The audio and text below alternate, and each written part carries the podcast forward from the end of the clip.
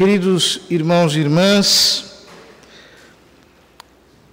no Evangelho de hoje, São Lucas nos mostra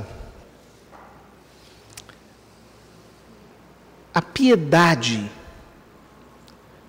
de Jesus como mestre. Ele vai à casa de um fariseu que o tinha convidado para uma refeição. Coloca-se à mesa, então uma pecadora pública, possivelmente uma meretriz, vai à casa do fariseu e tem uma atitude desconcertante. Ela tem um frasco de alabastro cheio de perfume, um frasco de mármore. E São Lucas nos diz que, ficando por trás, chorava aos pés de Jesus, banhava-lhe os pés, enxugava-os com os cabelos, cobria-os de beijo e os ungia com perfume. Na atitude dessa mulher está representada toda a maravilha da contrição, em que consiste o verdadeiro arrependimento. Primeiro, ela chorava. Não há arrependimento sem dor pelos pecados. O arrependimento superficial, ligeiro, que as pessoas têm de uma maneira assim, achando que cometeram um erro de ortografia, quando na verdade pecaram mortalmente. Esse arrependimento é imperfeitíssimo. A mulher chora. Por quê? A dor do pecado fere-lhe o coração. Ela chega por trás. Por quê? Porque o pecado e a nossa condição de pecadores nos faz ter reverência, temor de Deus. Agora, as pessoas que estão habituadas a pecar, que têm uma vida mundana, elas não têm reverência por Deus. Elas vivem de uma maneira irreverente, ligeira, sem gravidade. Gostam de cobrir-se das levezas do mundo. Por isso não conseguem ter o temor do Senhor. Que a Escritura diz que é o princípio da sabedoria, que é o sétimo dom do Espírito Santo. Com as lágrimas, ela banhava os pés de Cristo e enxugava-os com os seus cabelos. Ou seja, ela chorava, ia com os cabelos recolhendo, enxugando as lágrimas que caíam nos pés de Nosso Senhor. O que significa isso? Envolver os pés de Cristo com os cabelos. Isso significa meditar na bondade de Deus. Ele se humilhou, ele se fez homem E ao mesmo tempo, todo este seu amor, a sua exuberância, a sua grandiosidade, nos faz adorá-lo.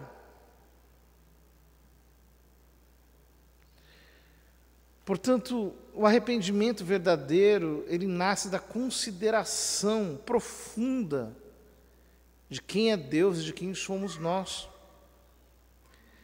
A mulher enxugando os pés de Cristo com os cabelos, é a parte mais alta do seu corpo, dobrando-se diante da parte mais baixa do corpo de Cristo. Ou seja, a adoração que leva a mais profunda humildade e nos faz nos despirmos de toda e qualquer arrogância, de toda e qualquer presunção.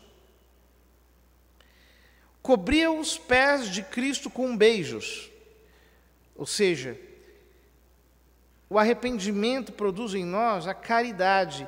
Então nós queimamos de amor por nosso Senhor. Estes beijos são a expressão do amor. E por fim, os ungia com perfume. O perfume aqui representa a excelência da devoção. Ou seja, quem percorre o caminho do arrependimento eleva a Deus o perfume de uma devoção pura, de quem realmente se quebrou na presença dele, aos pés dele. Os fariseus reagem, dizem: se esse homem fosse o profeta, ele saberia que ela é uma pecadora. Nosso Senhor, como é Deus, ele não apenas sabia que ela era uma pecadora, mas sabia que ela estava arrependida.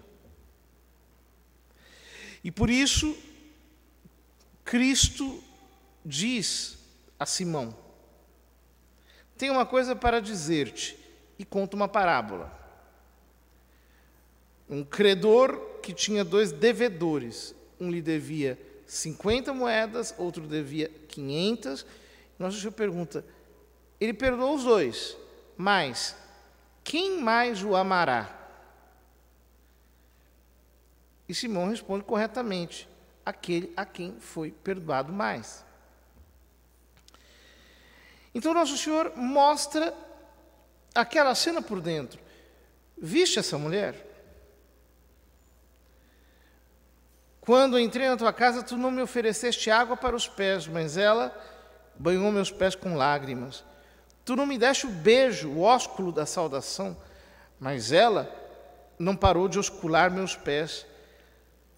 Tu não colocaste óleo na minha cabeça, mas ela ungiu meus pés com perfume. Por isso, os pecados dela estão todos perdoados. Eles se escandalizam com a absolvição que lhe dá nosso Senhor. Então ele diz a ela: Tua fé te salvou, vai em paz. Ora, aquele a quem muito foi perdoado, muitas vezes é capaz de apreciar muito mais a misericórdia de Deus. É capaz de se converter e ter uma atitude interior mais generosa, mais audaciosa, um amor mais radical. Muitas vezes eu vi isso em minha vida, pessoas que outrora foram grandes pecadoras, que tiveram um passado terrível, mas que tiveram um encontro tão profundo com Cristo, que se tornaram almas fervorosíssimas.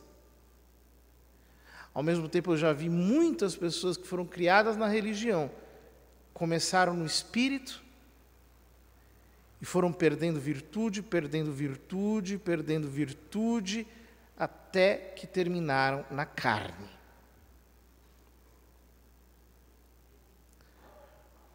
Nós jamais nos podemos orgulhar. O mais sábio dos reis de Israel foi Salomão. E ele terminou a vida na idolatria e na luxúria. e foi considerado um condenado pelos judeus. Olhando para a decadência de Salomão, eles diziam: como é possível que um homem tão sábio, um homem tão virtuoso, um homem tão bom tenha sido tão baixo? Esta é a fraqueza humana. Isso acontece quando nós não vigiamos o pecado. Nós nos acostumamos, as coisas entram muito lentamente.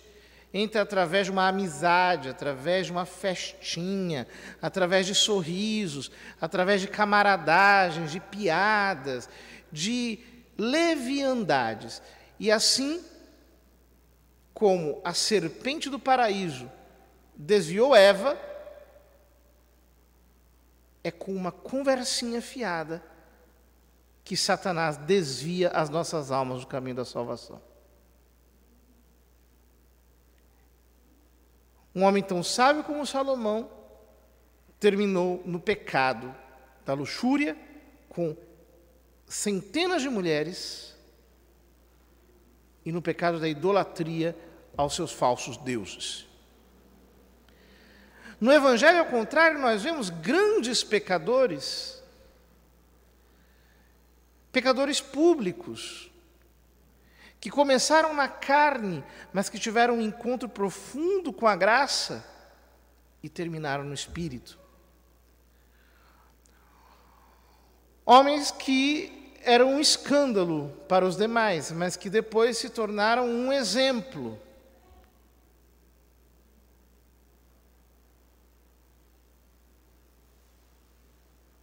Onde nós estamos? Subindo ou baixando? Olhe para as pessoas que estão à sua volta e tome alarme. Estão subindo, crescendo em santidade, em virtude, em graça, em amor a Deus, em horror ao pecado, em amizade com Cristo, em inimizade com esse mundo? Ou estão baixando? Estão se tornando materialistas, dinheiristas, é, acostumadas com folgas, com coisas é, humanas, com amizades, com festas, com sei lá o quê, estão perdendo a devoção. O perfume da verdadeira devoção já não chegam mais por trás, já não se prostram chorando aos pés de Cristo, já não banham com seus cabelos por uma meditação profunda, já não beijam com aquele amor inocente, intenso, vigoroso, já não dão a Nosso Senhor o seu melhor, o perfume da sua devoção, mas lhe dão apenas sobras. Não se mortificam, porque estão por demais acostumados com as levezas que talvez nós mesmos estejamos lhes dando. Queridos irmãos, estejamos atentos. Santo Agostinho dizia: quem não avança, regride. Ninguém pode ficar parado na vida da graça. Já vi tantas pessoas às quais Satanás colocou o seu laço, que eram tão virtuosas, que ninguém nunca imaginava, mas acabaram se pervertendo. Será que Deus pode encontrar ainda temor no nosso coração? Será que nós temos medo de traí-lo? Será que nós olhamos para nós mesmos com desconfiança? Será que nós temos na nossa alma aquela dor de pensar: meu Deus, eu ainda te posso perder? Eu estou nesse mundo. Pode acontecer alguma coisa, eu ainda te posso envergonhar. Eu ainda te posso desonrar. Enquanto estou neste mundo, eu ainda posso entrar no caminho do inferno. Uma cegueira pode me pegar, eu posso ficar obstinado, eu posso me desviar. Existe esse receio no nosso coração. Enquanto existir temor, enquanto existir dor pelo pecado, enquanto existir meditação, enquanto existir amor profundo, enquanto existir devoção e nós dermos o nosso melhor para Ele, então nós estaremos do lado oposto do caminho da condenação.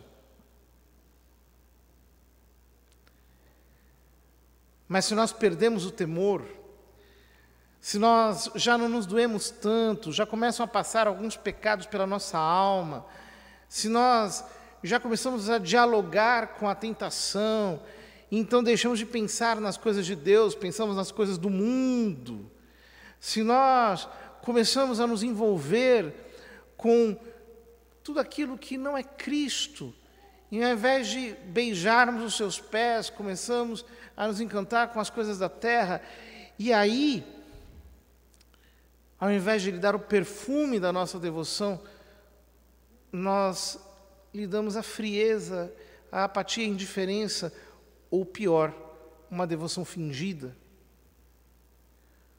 como a de um marido traidor que beija sua esposa chamando-a de amor da sua vida. Então, nós estaremos no lado oposto do caminho da vida eterna. Aonde nós queremos estar? Mesmo que nós sejamos grandes pecadores, a porta está aberta. E mesmo que nós sejamos grandes virtuosos, a ladeira também está aberta é preciso tomar uma escolha, é preciso ter uma decisão, porque a misericórdia de Deus está aberta. Talvez sejamos nós que estejamos fechados para ela.